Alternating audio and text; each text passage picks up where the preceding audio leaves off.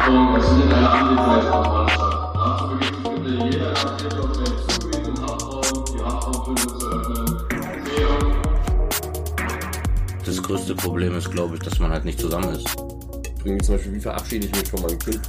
Dass man damit auch total überfordert sein kann.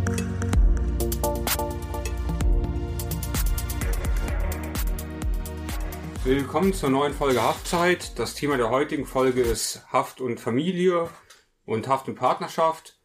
Äh, als unseren ersten Gast begrüße ich äh, Gerard, einen Mithäftling in der JVA OVB, der jetzt seit, ich glaube, drei Wochen hier ist. Genau. Hallo. Und ich begrüße äh, Herrn äh, Berger, Oskar Berger. Wir duzen uns und herzlich willkommen zu dem Thema. Hallöchen. Die Moderatoren sind wie jedes Mal Herr Ahrens, der Vorsitzende des Fördervereins des Strafvollzuges, des offenen Strafvollzuges. Ja, und Herr Dürr, der augenblicklich hier inhaf- inhaftiert ist. Okay, dann können wir loslegen. Wenn man von Haft und von der Familie draußen spricht, kursiert ja gerade in der kriminologischen Forschung oft das Stichwort der mitbestraften Dritten. Deswegen meine erste Frage an dich, Gerard. Wie erlebst du das mit deiner Familie? Hast du das Gefühl, deine Familie und deine Angehörigen sind durch deine Inhaftierung mitbestraft?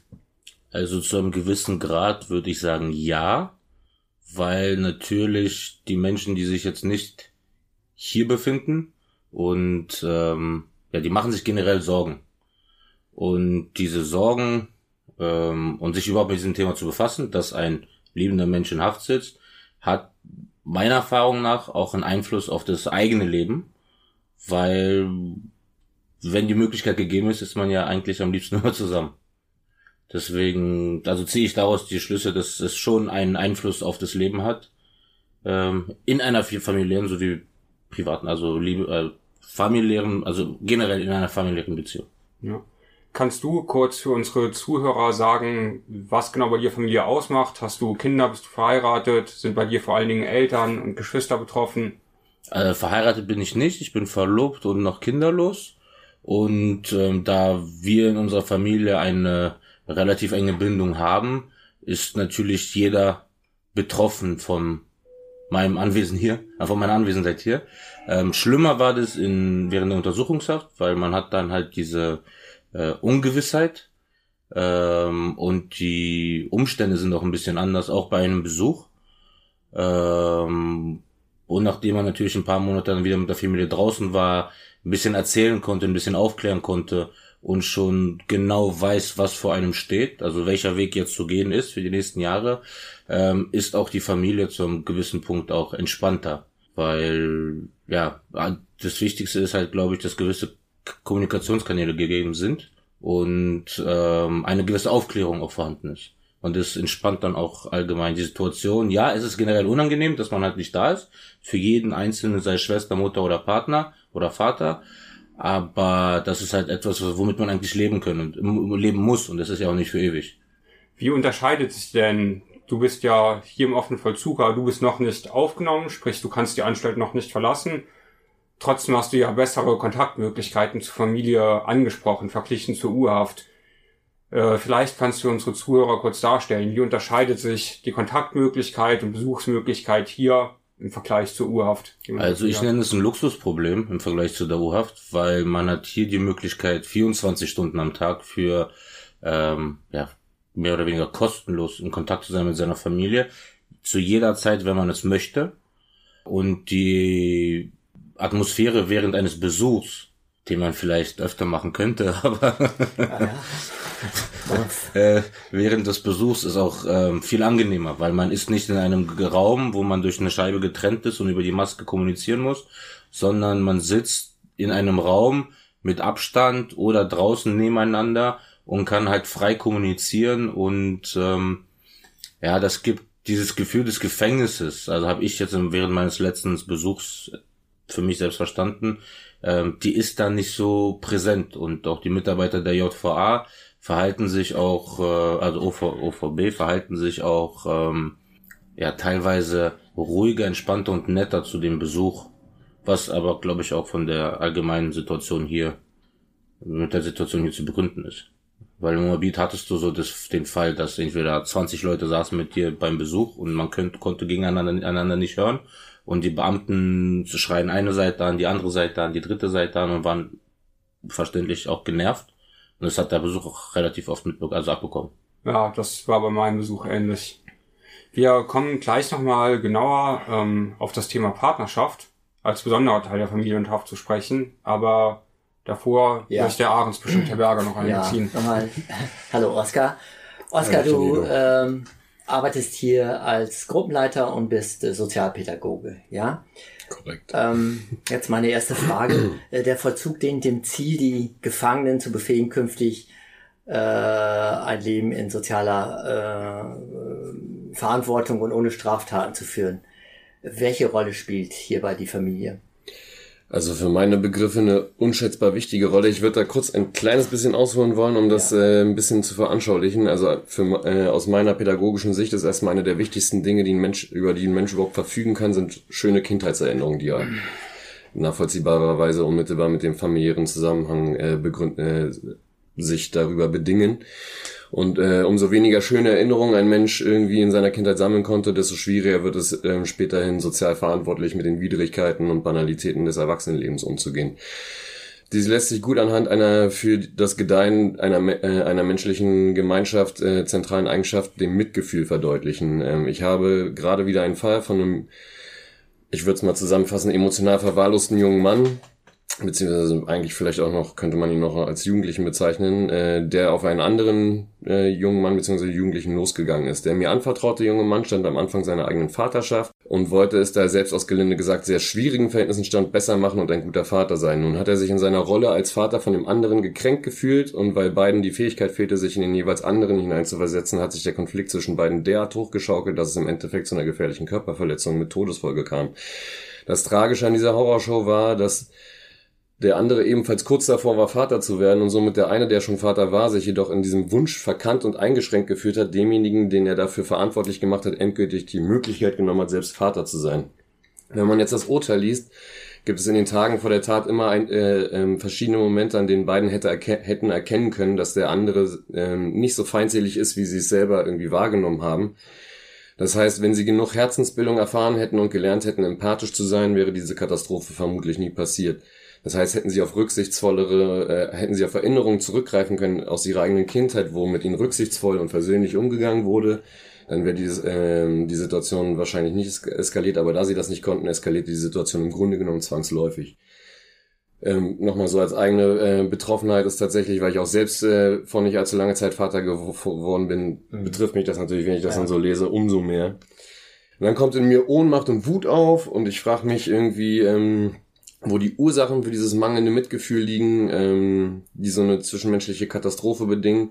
Und da möchte ich jetzt nochmal einen kleinen Bogen spannen, ähm, aus den, ähm, wie sich die familiären ähm, Verhältnisse in den gese größeren gesellschaftlichen Zusammenhang einordnen lassen. Weil die individuellen Zusammenhänge, die bearbeite ich ja tagtäglich irgendwie mit den Menschen, aber eigentlich äh, möchte ich jetzt als Sozialarbeiter mal die Möglichkeit ergreifen, das mal ein bisschen in den größeren Rahmen einzuordnen. Also zunächst möchte ich klarstellen, dass wir als menschliche Gemeinschaft sehr wohl etwas tun können, um das, um so eine Tat, wie sie beschrieben wurde, als extrem unwahrscheinlich, äh, also extrem unwahrscheinlich werden zu lassen. Aber leider tun wir für meine Begriffe bei weitem nicht genug und die jüngere Geschichte betrachten, würde ich sogar sagen, dass wir eher in einem Abwärts, Abwärtstrend begriffen sind. Ich habe soziale Arbeit studiert und neben meiner Stelle im Gefängnis habe ich fast zwei Jahre in der offenen Kinder- und Jugendhilfe gearbeitet, das heißt in Jugendclubs. Ähm, Und schon während meines Studiums habe ich Texte von Experten aus der Praxis gelesen, die gesagt haben, dass wir mehr Knäste bauen werden müssen, wenn wir die Angebote der offenen Kinder- und Jugendhilfe abbauen. Offene Kinder, also die Jugendclubs, das sind offene Räume, an denen Jugendliche pädagogisch angeleitet bzw. begleitet ihre Freizeit verbringen können. Der erste Jugendclub war ähm, in einem sogenannten Brennpunkt, äh, auch wenn das Wort vielleicht schwierig sein kann, ähm, als Rückzugsort zu begreifen für, so würde ich es nennen, straßensozialisierte Kids, von denen verständlicherweise einige auch gar keinen Bock auf ihr Elternhaus haben. So, jetzt könnte natürlich ein selbstgerechter Bürger sagen, aha, da haben wir es, das Elternhaus ist das Problem. Dem würde ich entgegnen, da haben wir erstmal wieder das Problem von dem mangelnden Mitgefühl und dann würde ich auch darum bitten, sich zu vergegenwärtigen, dass es äh, nicht nur bei materiell minder bemittelten, also in den sozialen Brennpunkten mitunter äh, eine soziale Schwäche vorherrscht, die wehtut, sondern ganz im Gegenteil auch bei, ähm, ich habe hier auch junge Männer sitzen, ähm, die angefangen haben, im großen Stil Drogen zu dealen, einfach äh, nur weil sie dachten, dass sie damit die Aufmerksamkeit ihrer Eltern endlich irgendwie erlangen können, weil ähm, sie zu Hause vor allem gesehen haben, dass es wichtig ist, viel Geld nach Hause zu bringen. Mhm. Ähm, also auch in wohlstandsverwahrlosten Milieus wird versäumt, sich um die Gedanken und Gefühle der Kinder zu kümmern. Eine Beobachtung, die ich übrigens mit einigen Anekdoten aus dem zweiten Jugendclub, wo ich gearbeitet habe, untermauern könnte, der in einem wohlbetuchten Wohn der in einer wohlbetuchten Wohngegend angesiedelt war, aber dafür fehlt jetzt die Zeit. Ähm, um den gesellschaftlichen Stellenwert, den wir dem gesunden Heranwachsen unserer Kinder und Jugendlichen beimessen, auf den Punkt zu bringen, also auch um dem wir damit auch diesen familiären Kontext ähm, und vielleicht, was wir als Gesellschaft machen können, um das ähm, aufzufangen, um diesen Stellenwert zu bemessen. Ähm, kurz äh, äh, finde ich ein prägnantes Argument zu sagen, die Kinder, offene Kinder- und Jugendarbeit läuft in den Bezirken unter Restposten. Diese dadurch zum Ausdruck kommende Entsolidarisierung ist natürlich im Zusammenhang mit noch größeren gesellschaftlichen Ver ähm, Verwerfungen zu begreifen. Ähm, das heißt, meiner Meinung nach ist eines der vorherrschenden gesellschaftlichen Ordnungsprinzipien die Habgier. Das führt mich auch gleich wieder hier hin zurück zu meiner Arbeit direkt vor Ort. Die Habgier wiederum führt zur Zersplitterung der Gesellschaft und das wiederum zu mangelndem Mitgefühl. So, ähm, diese Argumente auf die Ausgangsfrage zurückkommt, was ist die Rolle der Familie im, im, ähm, im Bezug auf meine Arbeit hier? Also erst will ich verdeutlichen, äh, will ich nochmal betonen, die Rolle der Familie ist ähm, immens hoch, jedoch sind viele Familien heutzutage im Rahmen der Gesellschaft, die wir uns geschaffen haben, ähm, leider nicht imstande, den Fokus auf die wirklich wichtigen Dinge, wie zum Beispiel die körperliche und geistig emotionale Gesundheit ihrer Familie äh, zu legen sondern die meisten, die hier landen, seien es Räuber, Dealer, Steuerhinterzieher oder Betrüger, haben als Grundmotiv eigentlich die Habgier mitgebracht und dementsprechend den Fokus auf diese für, für mich eigentlich vermeintlich wirklich wichtigsten Dinge, nicht vermeintlich für die wirklich wichtigen Dinge verloren. Und jetzt ist halt ähm, das für mich äh, Ernüchternde daran, dass selbst wenn ich es schaffe, und das schafft man hier auch oft gut mit den Menschen, irgendwie diesen Fokus wieder herzustellen. Und manche haben ihn noch gar nicht verloren, aber das sind jetzt nochmal andere, andere äh, Probleme, die da natürlich noch mit reinspielen können sind sie äh, dann am Ende des Tages natürlich trotzdem mit, einer, äh, mit gesellschaftlichen Rahmenbedingungen konfrontiert, ähm, die dieses familiäre Mitgefühl im Zweifelsfall bedrohen und zerstören können. Danke, Oskar. Ja. Das war ja sehr ausführlich. Ich denke mal, jetzt sollen wir nochmal eine Frage an Sie richten. Vielleicht Herr Dürr. Ähm, ja, ja, ich, du hattest ja eben angesprochen, dass du verlobt bist. Da wäre meine erste Frage, wenn du das erzählen möchtest, wie lange bist du schon in der Partnerschaft? Hat die bereits vor deiner Urhaft angefangen oder ähm, also diese Partnerschaft hat lustigerweise direkt nach meiner Urhaft angefangen. Und was mich verblüfft hat, ist, also ich war auch von Anfang an sehr offen und habe auch gleich mitgeteilt, wo ich hingehe. Zwar nicht wann, aber wohin ich hingehe, weil das war für mich schon bewusst zu der Zeit, weil es wirklich, also zehn Tage nachdem ich entlassen worden bin. Und der Mensch hat mir über diese Zeit, also bis zu meinem Haftantritt, also sogar bis heute, ähm, so viel Unterstützung gegeben, dass ich mich dann halt mit der Erfahrung, die ich während der U-Haft gesammelt habe, für mich den äh, die Entscheidung getroffen habe, dass sollte, also wenn das jetzt vorbei ist, dieser Lebensabschnitt vorbei ist, dass ich dann also wie, wie gesagt vollkommen neu und meiner Meinung nach richtig anfangen möchte. Ähm, und es ist ja auch eine gewisse Vertrauens, ähm, sich zu verloben, ist auch eine gewisse Einsehung der, des Vertrauens zueinander. Und es gibt auch dem Partner ein, gewisse, ein gewisses Verständnis, dass ähm, er jetzt nicht umsonst ähm, seine Zeit, Emotionen ähm, einem anderen Menschen widmet. Wir sind heute nicht mehr die allerjüngsten und deswegen Zeit ist etwas, was man auf jeden Fall respektieren und schätzen sollte. Eine anstehende Haftstrafe bringt da viele Unsicherheit mit sich. Wie wird das Leben danach aussehen? Werde ich beruflich wieder Anschluss finden? Was macht die Haft mit mir? Fühlst du, dass dir das selber Stärke und Sicherheit gibt, zu wissen, es gibt da einen Menschen, der hat mir ein Heiratsversprechen gegeben und der wird noch da sein, wenn ich rauskomme und wird mein Partner sein? Äh, natürlich, das ist etwas sehr, also ich persönlich denke, es ist etwas sehr Wichtiges, ähm, weil du auch in der Lage bist, dich weiterzuentwickeln, schon mit einem Verständnis, nicht mit einem Theoret, äh, nicht, nicht mit einem theoretischen Verständnis, sondern mit einem reellen Verständnis, wohin willst du gehen? Das heißt, wenn man jetzt äh, nicht in einer Beziehung sein sollte und man sitzt, man tritt seine Haft an, dann denkt man daran, ich würde gerne das, das, das und das machen. In der Realität, wenn das alles vorbei ist, dann fallen viele Sachen da weg, weil es gibt jetzt nichts, woran du dich halten kannst. Und wenn du dieses Fundament einer, also ich glaube, was ich, wie gesagt, relativ spät zu verstehen bekommen habe, ist das äh, Fundament äh, seiner persönlichen Weiterentwicklung ist, eine gesunde Beziehung zu haben, nicht nur mit seiner Familie und seinen Freunden, sondern auch einen Partner im Leben zu haben. Was an sich meiner Meinung nach ohne eine gesunde Beziehung zur Familie und zu den Freunden nicht möglich wäre, weil dann hat jeder trotzdem so seine eigene Komplikation, mit denen nicht halt nicht jeder Mensch klarkommen kann. Aber wie gesagt, mit dem Fundament, dass du weißt, okay, du hast eine Familie, Gott sei Dank, du hast Freunde, Gott sei Dank, und du hast einen Partner, Gott sei Dank, fällt es dir dann später, glaube ich, viel einfacher, deine weiteren Ziele weiter zu verfolgen, weil du schon weißt, was du verlieren kannst. Wenn man über Probleme, die eine Führung von Partnerschaft während Haft nachdenkt, ist vielen Zuhörern sicherlich zwei sehr stereotype Probleme bekannt. Zum einen die Problematik, der man sieht seinen Partner nicht so viel und für den Partner außerhalb der JVA auch oft eine gewisse Schambehaftung, dem sozialen Umfeld zu erzählen, ja, ich habe einen Partner, aber ihr seht ihn nicht, weil der in Haft ist. Inwieweit spielen die Probleme für dich eine Rolle und kannst du noch andere Probleme benennen, die eine Partnerschaft in Haft mit Also ich weiß, für meinen Partner war es anfangs nicht sehr angenehm, vor allem vor ihrem Freundeskreis, weil bei mir, also wie gesagt, mit meiner Haftgeschichte ähm, gehe ich sehr offen um, in der Hinsicht, dass ähm, wenn mich jemand fragt, dann brauche ich das jetzt nicht schön zu reden, weil es ist so, wie es ist.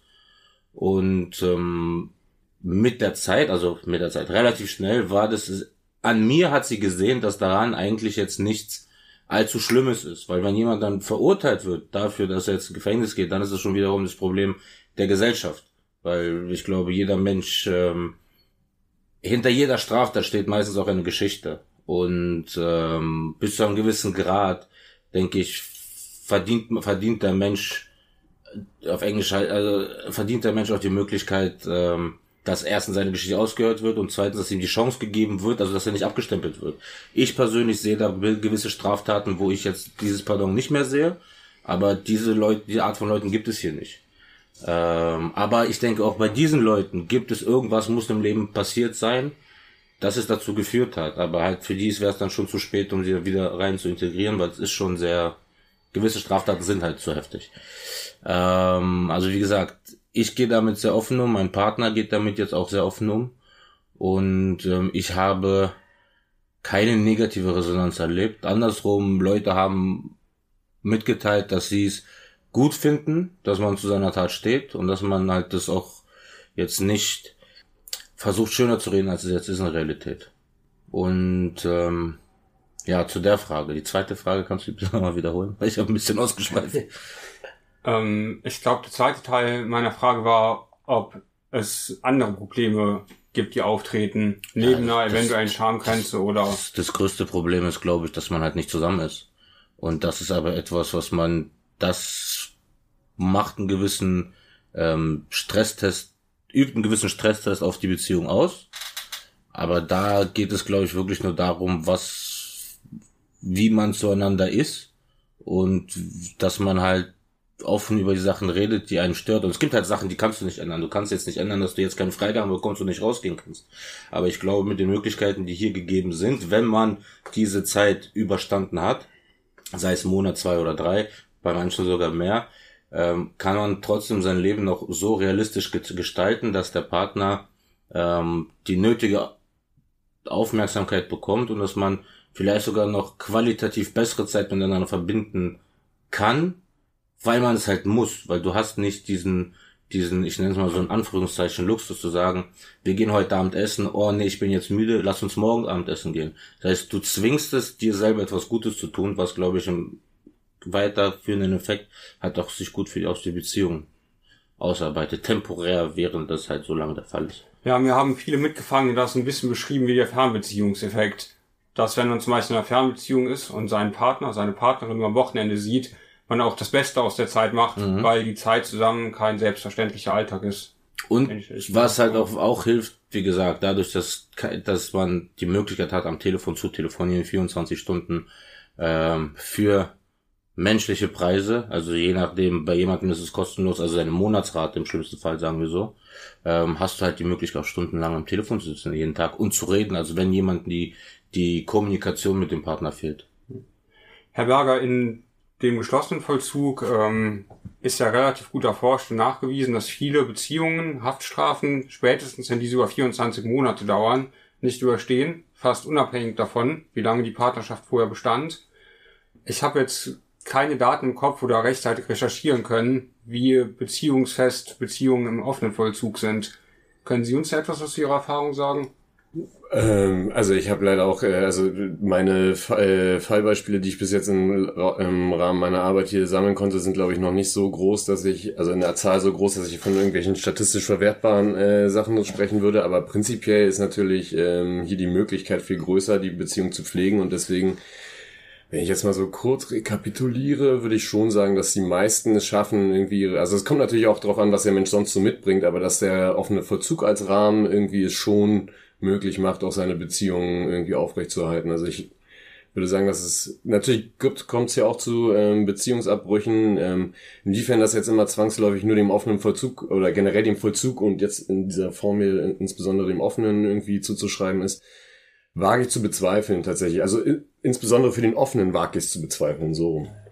Weil wir halt hier wirklich die Möglichkeit haben, die Leute gehen ja dann, wir arbeiten ja hier viel mit, also das Ziel ist ja, die Leute möglichst viel rauszubringen, um sozial verantwortlich sich selbst, äh, eigenverantwortlich mit äh, ihrem Leben umgehen zu können.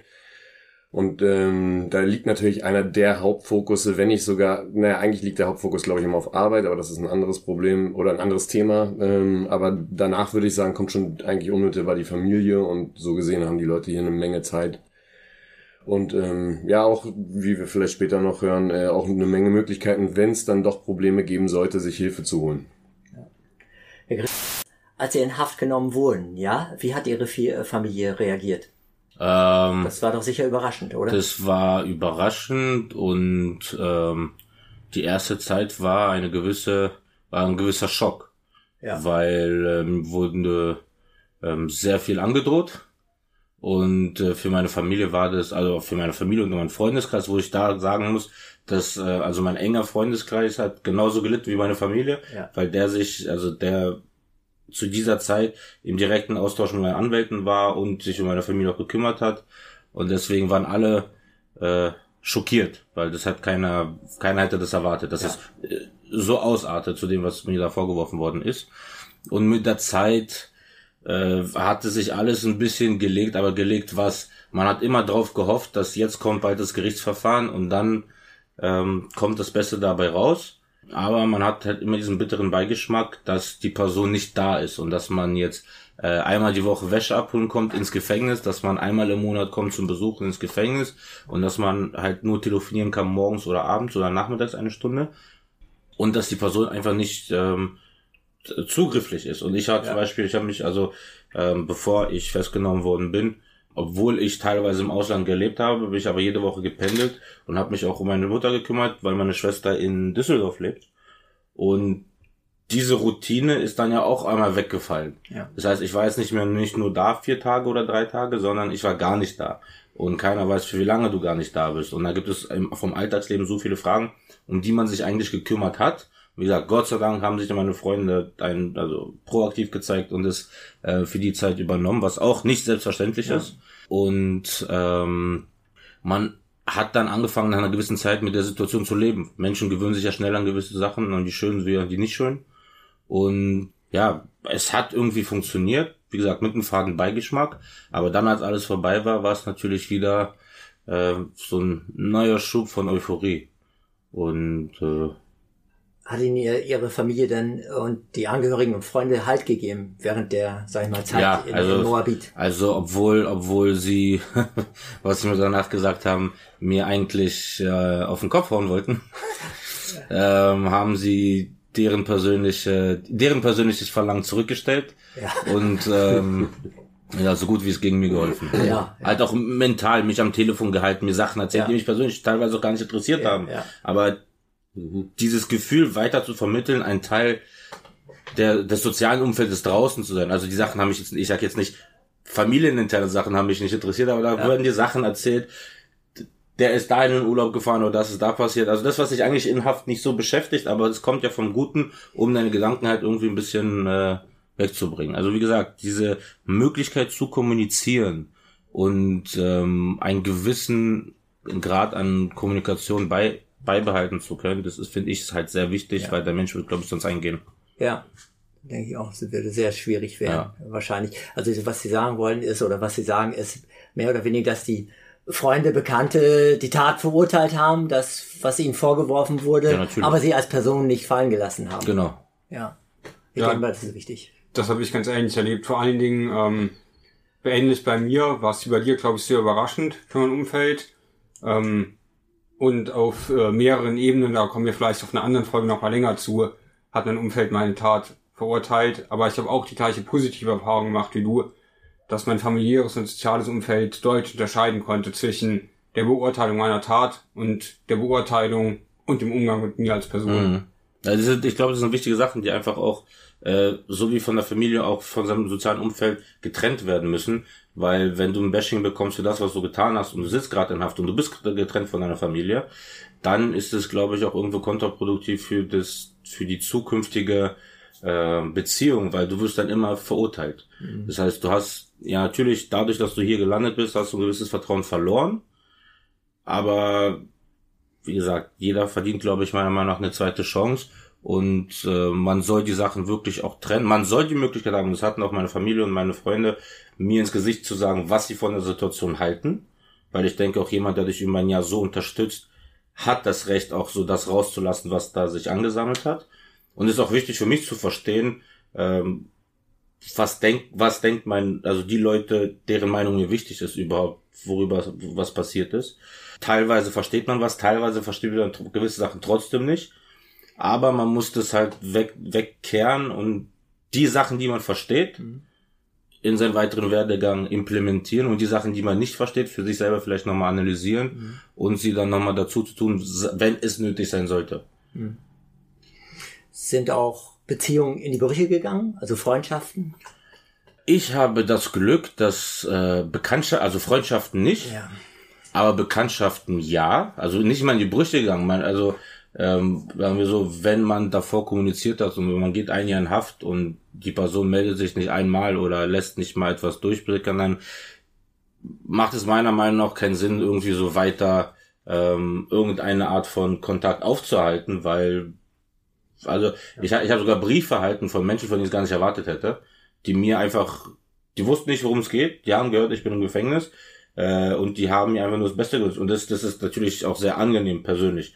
Und deswegen denke ich so, wenn dir fremde Leute in Anführungszeichen sowas machen, dann müssen dir nicht fremde Leute besonders irgendwie sei es einmal in diesem Jahr gewesen, einfach Hallo zu sagen oder ja. so. Aber das sollte, hätte stattfinden sollen. Aber das zeigt einfach auch, dass Leute von einem sozialen Bild geprägt sind, dass sie darum wieder sagst, nee, Häftling, da bin ich lieber mal fünf Schritte weiter. Aber das ist, glaube ich, auch so das deren eigenes persönliches Problem, aber auch deren Recht. Also ich kann keinen verurteilen, der sagt, ich will mit ihm nichts zu tun haben. Aber ich persönlich denke mir, man sollte da irgendwie ein bisschen diplomatischer ja. mit umgehen, aber. Haben sich Beziehungen vielleicht auch durch ihre Situation eventuell auch eben durch die Haft verstärkt? Ja, also mit jedem einzelnen Familienangehörigen äh, weit nah mit jedem Freund, mit jedem sogar damaligen Bekannten, der jetzt ein Freund geworden ist, weil man also die diese diese man schätzt viel mehr wert, dass man das, was man davor als selbstverständlich einsieht, versteht man auch durch solche Leute, die von einem abtrennen oder Geschichten erzählen, dass ähm, das Leben ganz anders ist. Und dann hat man lieber ja, seine, ich würde mal sagen, seine, seine, seine Anzahl an x Personen um sich herum qualitativ gute Menschen, die man von sich aus auch so wahr sieht, als 100, wo man halt mhm. nicht weiß, was die meinen so ungefähr, da trennt sich der Spreu vom Weizen. Ja, ja. So, ja. ja. Also das ist die Erfahrung, die ich gemacht habe. Ja. Das war bei mir tatsächlich ähnlich. Bei mir, ähm, um nur ein Beispiel zu nennen, das Verhältnis zu meinen Eltern wurde äh, enger und intensiver als jemals davor. Ich habe während meiner Urhaft, die neun Monate gedauert hat, ausnahmslos an jedem Tag einmal mit meiner Mutter telefoniert. Und äh, ich meine, ich bin jetzt auch schon über 30. Da macht man das sonst nicht. Also ich glaube, außer, man sitzt, außer man sitzt Keine in Haft, kommt man, äh, außer in Haft kommt man nicht in die Lage, dass äh, die eigene Mutter noch das Bedürfnis hat, ihren über 30-jährigen Sohn jeden Tag anzurufen oder man als junger Erwachsener das noch jeden Tag machen will. Aber in Urhaft war das tatsächlich so. Und wir hatten auch, würde ich sagen, den persönlichsten Austausch, weil ähm, meine Eltern unbedingt die Vorgeschichte der Tat verstehen wollten und verstehen wollten, wie kam es zu der Tat und mich deswegen sehr intensiv über die letzten Jahre meines Lebens vor der Tat nochmal gefragt haben. Mhm.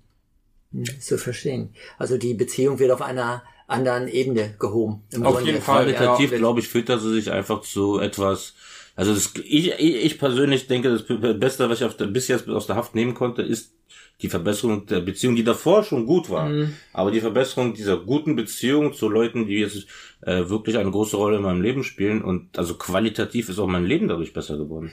Mhm. Und das weiß ich nicht, ob es an, ob es so genauso gekommen wäre, wäre ich nicht in Haft gekommen. Weil man hat nie Zeit, man hat andere Prioritäten, man hat irgendwie ein falsches Bild. Also man muss auch irgendwann kurz runterkommen, um so viel, viel zu analysieren, was Sache ist, und dann sieht man auch alles ein bisschen anders. Ja, ja. Ja, also dem würde ich auch zustimmen. Wenn ich auf meine Uhr gucke, war der positivste Effekt sicherlich die Stärken meiner jetzigen Partnerin. Ich bin mit meiner Partnerin seit sechs Jahren zusammen und wir haben uns im Laufe ziemlich gegen Ende meiner Urhaft dann verlobt, weil ich durch die ganz starke Unterstützung und Solidarität meiner Partnerin, die ich in der Urhaft erfahren habe, gemerkt habe, okay, das ist wirklich der Mensch, mit dem ich mein Leben verbringen möchte und den ich heiraten möchte. Also insofern hat die U sicherlich. Darfst du unterschätzen, es ist sehr schwer für Menschen zu akzeptieren, dass der Partner in Haft sitzt. Also das ist, also uns kommt es, glaube ich, einfacher vor, als es eine Realität ist. Weil da gibt es dieses soziale Bild und da gibt es diese bösen Zungen, die sagen, wie Häftling, dies und das. Zwar interessiert es keinen im Nachhinein. Also wenn du aus der Haft raus bist, hat, wird keinen interessieren, wo du die letzten zwei, drei Jahre warst. Aber wenn es so aktuell ist, finden sich, also ist es, glaube ich, für den Partner halt sehr, sehr schwer, damit klarzukommen und du musst dem Partner zeigen, dass du damit klarkommst, damit auch damit klarkommt. Ja. Ja, Oskar, jetzt nochmal eine Frage an dich, ja, als äh, Gruppenleiter. Äh, in welcher Form und welchem Umfang finden denn die Kontakte zur Familie statt? Und wie sind die bisher gemachten Erfahrungen? Also ähm, hier im offenen Verzug haben wir ja die Möglichkeit, was ja eigentlich auch schon erläutert wurde, also dass äh, die Leute ähm, so viel telefonieren können, wie sie wollen, ja. was wichtig ist, was man auch merkt, dass das rege genutzt wird. Ähm, wir haben die Besuchsmöglichkeiten und dann natürlich die wahrscheinlich schönste Möglichkeit ist, dass die Leute auch regelmäßig rausgehen können zu ihrer Familie. Ja. Und ähm, ja, im Grunde das sind die Möglichkeiten und ich würde sagen, die werden auch rege genutzt. Also und das tut den Menschen auch sehr gut. Und äh, vielleicht nochmal so als kleine Ergänzung zu den äh, Sachen, die vorher erzählt wurden, so wie so Dinge aufbrechen können, auch in der Familie durch so krasse Einschnitte im Leben. Ähm, auch unter noch widrigeren Bedingungen, wie zum Beispiel in der U-Haft hat mir äh, ähm, eine sehr bewegende Geschichte, die einer meiner Inhaftierten mir erzählt hat, der war im Grunde genommen kann man sagen, war einer seiner zentralen biografischen Konflikte, dass er von seinem Vater auch nie Anerkennung erfahren hat und so. Und dann hat er auch ähm, und naja, dann lässt sich jetzt nicht die ganze Tat erklären, aber trotzdem war das einer seiner zentralen Konflikte. Und als er dann inhaftiert wurde und in U-Haft war, ist dem Vater auf einmal gedämmert, so dass das auch was mit ihm zu tun hat und dass er halt seinem Sohn einfach irgendwie vielleicht nicht genug Liebe und Aufmerksamkeit geschenkt hat. Und dann ähm, hat er erzählt, wie er irgendwie mit seinem Vater, nachdem er irgendwie äh, aus der U-Haft entlassen wurde, wie die abends zusammen es waren ab, ab, wirklich Erwachsene, schon ältere Menschen im Grunde genommen, die dann irgendwie gekuschelt haben und geheult haben. Also wo man merkt, so wie tief irgendwie emotionale Konflikte sein können, die irgendwie aus ja vorher, sag ich mal, schlecht gelaufenen elterlichen ähm, oder familiären äh, Verhältnissen heraus sich dann aber doch nochmal irgendwie äh, verändern können. Also das ist auch eine der schönen Sachen, die ich hier irgendwie echt äh, zu schätzen weiß als Mensch, der hier arbeiten kann, ähm, dass hier, dass man selbst in diesen vermeintlich wirklich widrigsten Umständen, die, die man so, in denen man so sein kann, dass hier wirklich auch positive Dinge daraus erwachsen ja. können. Ich meinte jetzt gerade auch durch die Frage, ähm, oder ja, ich wollte gerade fragen, ob äh, in deiner Betreuung der Inhaftierten, ja, die Familie mit einbezogen wird. Ach so, ja, na, natürlich. Ja. Also ich mache regelmäßig auch, was heißt regelmäßig, aber schon in vielen Fällen, jetzt nicht so, dass ich sagen würde, bei, bei der Hälfte oder so mache ich auch mal Hausbesuche. Ja. Das heißt, ich natürlich immer nur, wenn die ganze Familie auch einverstanden ist. Das ist natürlich Grundvoraussetzung, dass ähm, die Partner und vielleicht manchmal sind doch die Kinder tatsächlich anwesend. Ähm, ja.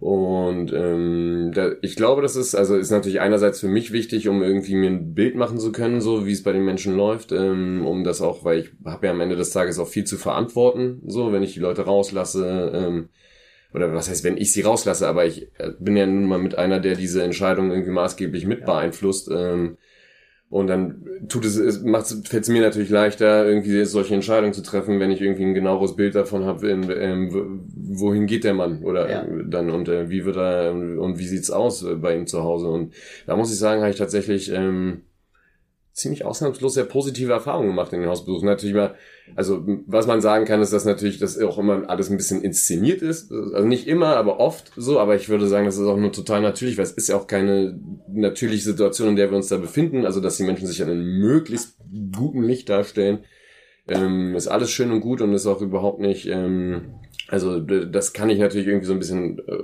das filter ich dann raus und dann bleibt aber trotzdem meist der Eindruck, dass ähm, ja, wie wertvoll und wichtig und zentral diese, ähm, dieser Kontext, also dieser Zusammenhang für die Menschen ist, irgendwie zu Hause zu sein und da irgendwie gut aufgehoben zu sein, Menschen zu haben, die auf einen warten, die einen lieben, die irgendwie mit einem durch diese schwierige Zeit gehen. Genau, also das ist wahrscheinlich der intensivste Kontakt. Manchmal telefoniere ich auch mit Angehörigen, aber das passiert eigentlich eher selten, weil es ist ja auch nicht unbedingt ähm, das ist ja auch schon eine, eine, ziemlich weit in die Privatsphäre der jeweiligen Menschen reinreichend irgendwie. Da, das geht mich im Grunde genommen auch größtenteils gar nichts ja. an. Also mir reicht das. Also ich bin dankbar, wenn ich irgendwie einmal mir so einen Einblick, wenn mir so ein Einblick gewährt wird. Ja. Und genau. Aber du kommst natürlich als Amtsperson und natürlich richten sich die Angehörigen da dann schon so ein bisschen drauf ein. Und das ist so ähnlich, als äh, wenn der Pfarrer früher zu, äh, zu mir nach Hause gekommen oder zu meinen Eltern gekommen ist. Da wurde dann schon mal alles schön gemacht. Also, und ja, so, und so ist es wahrscheinlich dann auch, wenn du da genau. dann mal kurz vorbeischaust. Ja? Wo ich auch manchmal tatsächlich, also es passiert auch eher seltener, aber äh, manchmal gibt es natürlich auch noch so in Zusammenhänge irgendwie, die vom Jugendamt oder von der Jugendgerichtshilfe irgendwie ähm, moderiert werden oder wo die zumindest, also wo irgendwie in den äh, elterlichen Häusern äh, vielleicht äh, das Kindeswohl nicht so ganz klar ist, ja. wie sich darum gesorgt wird und dann ähm, aber auch da muss ich sagen, habe ich tatsächlich bis jetzt, wenn sich dann mal alle an einen Tisch gesetzt haben, eigentlich Mag Zufall sein, weil ich auch noch nicht so viel Erfahrung gesammelt habe, aber doch sehr eigentlich ausschließlich positive Erfahrungen gesammelt. Also auch Dankbarkeit seitens der Familien. Also einmal hatte ich bei, war ich bei der Jugendgerichtshilfe mit einem meiner Inhaftierten und seinen äh, beiden älteren Söhnen und dann war noch der Jugendgerichtshelfer dabei und das war tatsächlich, glaube ich, für alles, für alle, weil die dann auch mir Fragen stellen konnten, wie es hier im Gefängnis eigentlich abläuft und was so, was so meine Gedanken dazu sind, wie das passiert das hat irgendwie für, für, wie sagt man so, für Transparenz gesorgt und das hat die Sache irgendwie, glaube ich, für alle irgendwie greifbarer werden lassen und ähm, das war eine schöne Sache. Also das war, ähm, für, ich würde behaupten, für alle Seiten eine sehr positive ja. Erfahrung. Ja.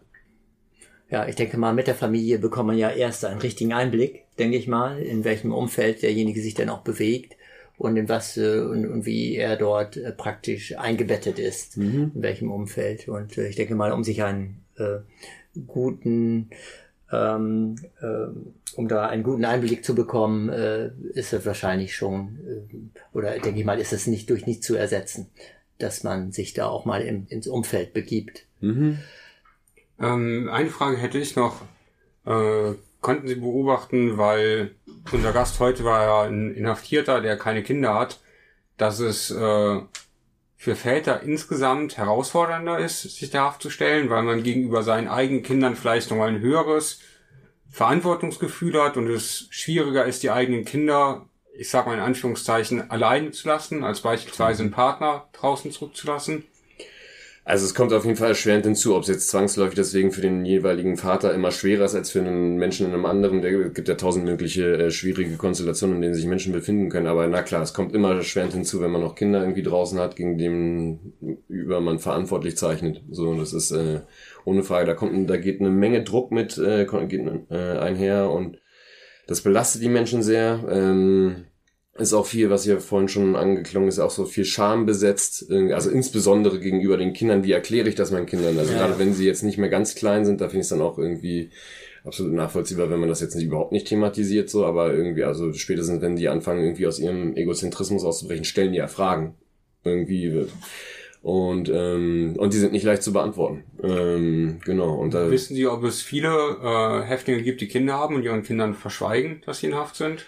Ich würde sagen, die meisten, das klappt nicht gut, das mit dem Verschweigen. Also ich denke, die meisten werden zwangsläufig irgendwann äh, an einen Punkt kommen, wo sie selber erkennen, dass es ähm, besser ist, darüber irgendwie irgendwie zu reden und dann dafür ist ja, das ist ja das Gute, ähm, sind entweder haben sie mich als Ansprechperson und es gibt ja auch noch einige andere ähm, Träger, mit denen wir kooperieren, also andere sozialer, sozialarbeiterische Einrichtungen, wo wir die Leute hinschicken können, wo es äh, wo so ganz einfache Fragen besprochen werden können, wie im Umgang mit Kindern, wie nehme ich als Vater jetzt meine, meine Verantwortung wahr, irgendwie gegenüber den Kindern, wenn ich mal nicht da bin.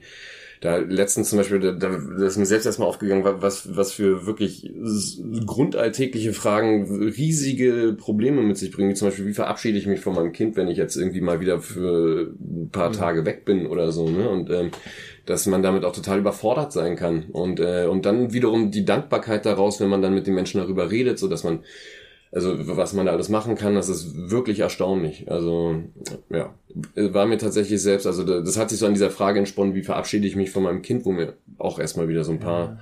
Sachen klar geworden sind, ja, wie, also so äh, bei der quasi einfachsten sozialen Interaktion schon irgendwie echt große Probleme irgendwie auftreten können.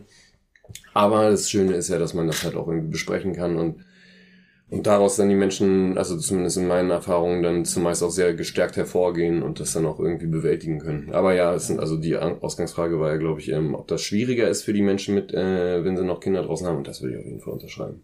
Ja, auf jeden Fall. Also ich weiß, dass äh, einige Inhaftierte sich nicht von ihren Kindern hier besuchen lassen wollen. Also jetzt auch von kleineren Kindern, obwohl das nun äh, hier, also diese JVA nicht sofort als JVA zu erkennen ist aber trotzdem äh, die Kinder aus, äh, aus der Haftanstalt lassen wollen, ja. Ich glaube, da gibt es einfach so eine Art, wie soll ich sagen, eine Hemmschwelle. Ja. Wenn ich fragen darf, ähm, also auch zu dem, was Sie gesagt haben, ist es ja auch eine gewisse, einem Kind sowas zu vermitteln und zu erklären, kann man ja, glaube ich, am besten durch ähm, Kommunikation und eine gewisse Anwesenheit. Mhm. Und ähm, da ja hier sowieso die meisten Freigänger sind, und ich glaube, dieses Problem größtenteils nur die betrifft, die jetzt auf ihre, auf ihren, auf ihre Aufnahme warten.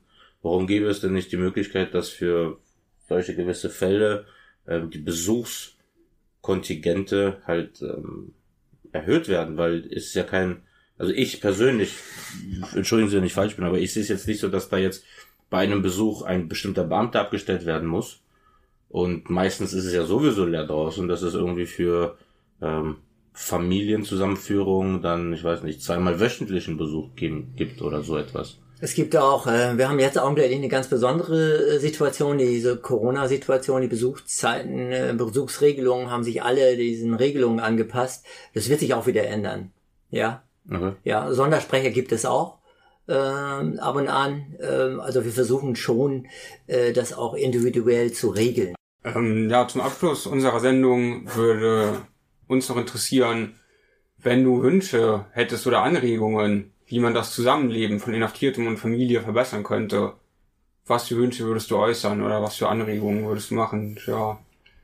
Ich persönlich denke, dass es einfach um dass der Grundstein dafür ist, die Möglichkeit zu kommunizieren.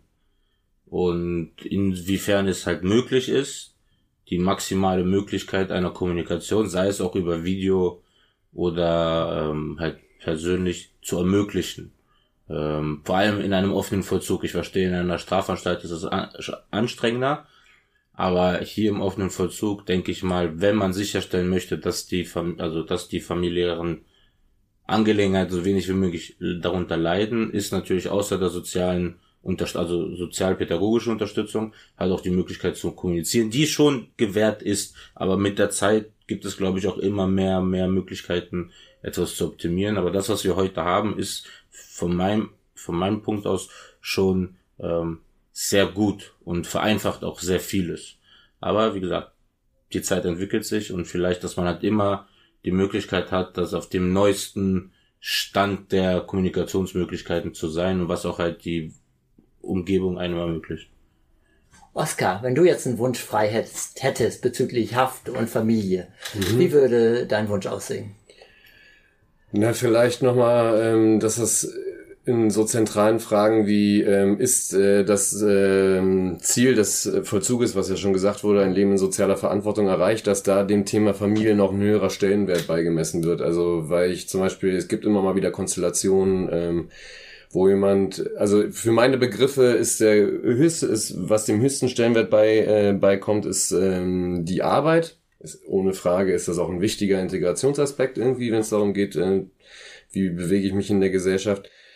Aber ähm, nun habe ich oft genug ähm, Leute, die zum Beispiel hier sitzen ohne Arbeitserlaubnis. Die haben dann ähm, ohne das jetzt genauer ausführen zu wollen, auf jeden Fall sind sie dann jetzt hier gelandet und haben aber eigentlich, ähm, sind sie für, also ich habe jetzt einen konkreten äh, Fall im Kopf, wo ich sagen würde, das ist ein sehr familiär verantwortungsbewusster Mensch, so, der hat fünf Kinder und der liebt seine Kinder über alles und der tut alles dafür, dass es seinen Kindern gut geht.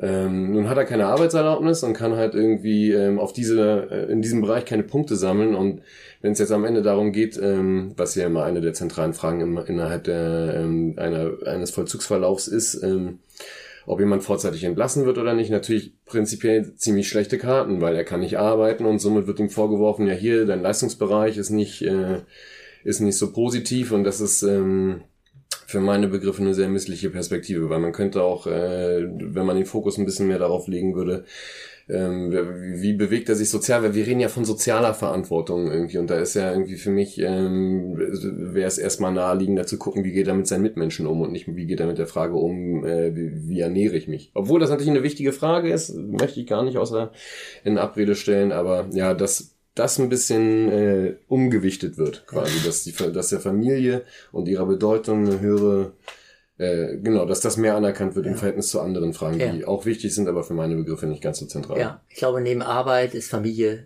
äh, das so äh, die aber ich großen halt Säulen. Genau, ja. aber ich aber halt jetzt ja Familie drehen. und Arbeit, ne? Genau. genau, in der Rolle. Also ganz wichtige Säulen der Wiedereingliederung. Ja, da dem Wunsch würde ich mich vielleicht sogar anschließen, da ich hier von äh, vielen Mitinhaftierten zum Beispiel auch die Konstellation mitbekommen habe, dass da ein Ausgang zur Arbeit genehmigt wird, aber die Stunden, die man im sozialen Kreis verbringen kann, teilweise zumindest zu Anfang auf zehn Stunden im Monat beschränkt sind oder es nach einigen Monaten dazukommen.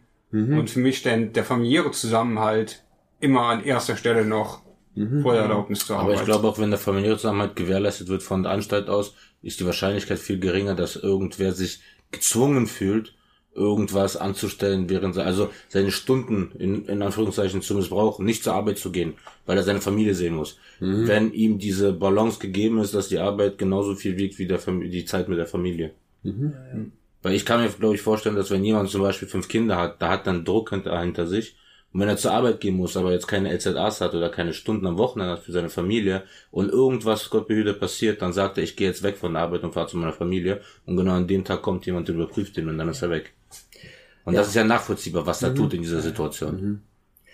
Ja, das wird sicherlich nicht die letzte Folge gewesen sein zu dem Thema Haft und Familie. Ich bedanke mich recht herzlich bei dir, Oskar, dass du dich bereit erklärt hast, an dieser Podcast teilzunehmen. Danke nochmal. Danke dabei ich bedanke mich dürfen. bei dir, Girard, dass du dabei warst. Auch an Herr Berger natürlich vielen Dank.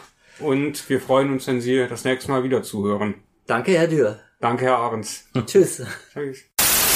Herr Dürr, wie fanden Sie die Sendung? Also die Aufnahme? Ähm, interessant. Ja, ich fand, äh, mich hat sehr der Fall bewegt, den Herr Berger geschildert hat mit den beiden jungen Familienvätern. Ja. Die im Streit ja, lagen. Ja. Ist schon teilweise, ja, tragisch. Ja, also ich glaube, man hat hier mit tragischen Schicksalen zu tun. Ja, das stimmt. Äh, Herr Ahrens, glauben Sie, der Gedanke kam ja eben, als Herr Kriechhoff gesprochen hat, es fällt Leuten ohne Familie leichter, sich hier zu stellen, weil die da niemanden vermissen und nicht aus dem Haushalt mit anderen Menschen rausziehen? Ich denke mal, dass Inhaftierte, aber da gibt es keine Statistik, aber ich denke, dass Inhaftierte oder noch zukünftige Inhaftierte, die aus festen Strukturen kommen, sich eher stellen als die, die nicht aus festen Strukturen kommen. Und damit, denke ich mal, werden, wird der Anteil der Alleinstehenden wahrscheinlich etwas höher sein.